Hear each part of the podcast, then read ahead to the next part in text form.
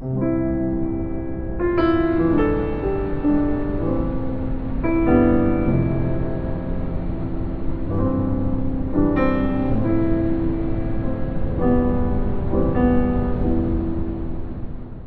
鸟的信心比我们的信心还大。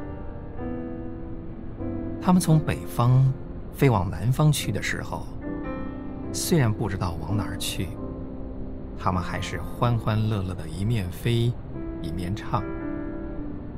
他们从不挂虑路途的遥远，也不挂虑新居的生疏。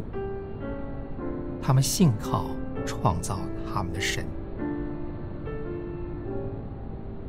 让我们像小鸟那样前进吧，不是带着叹息，乃是带着诗歌。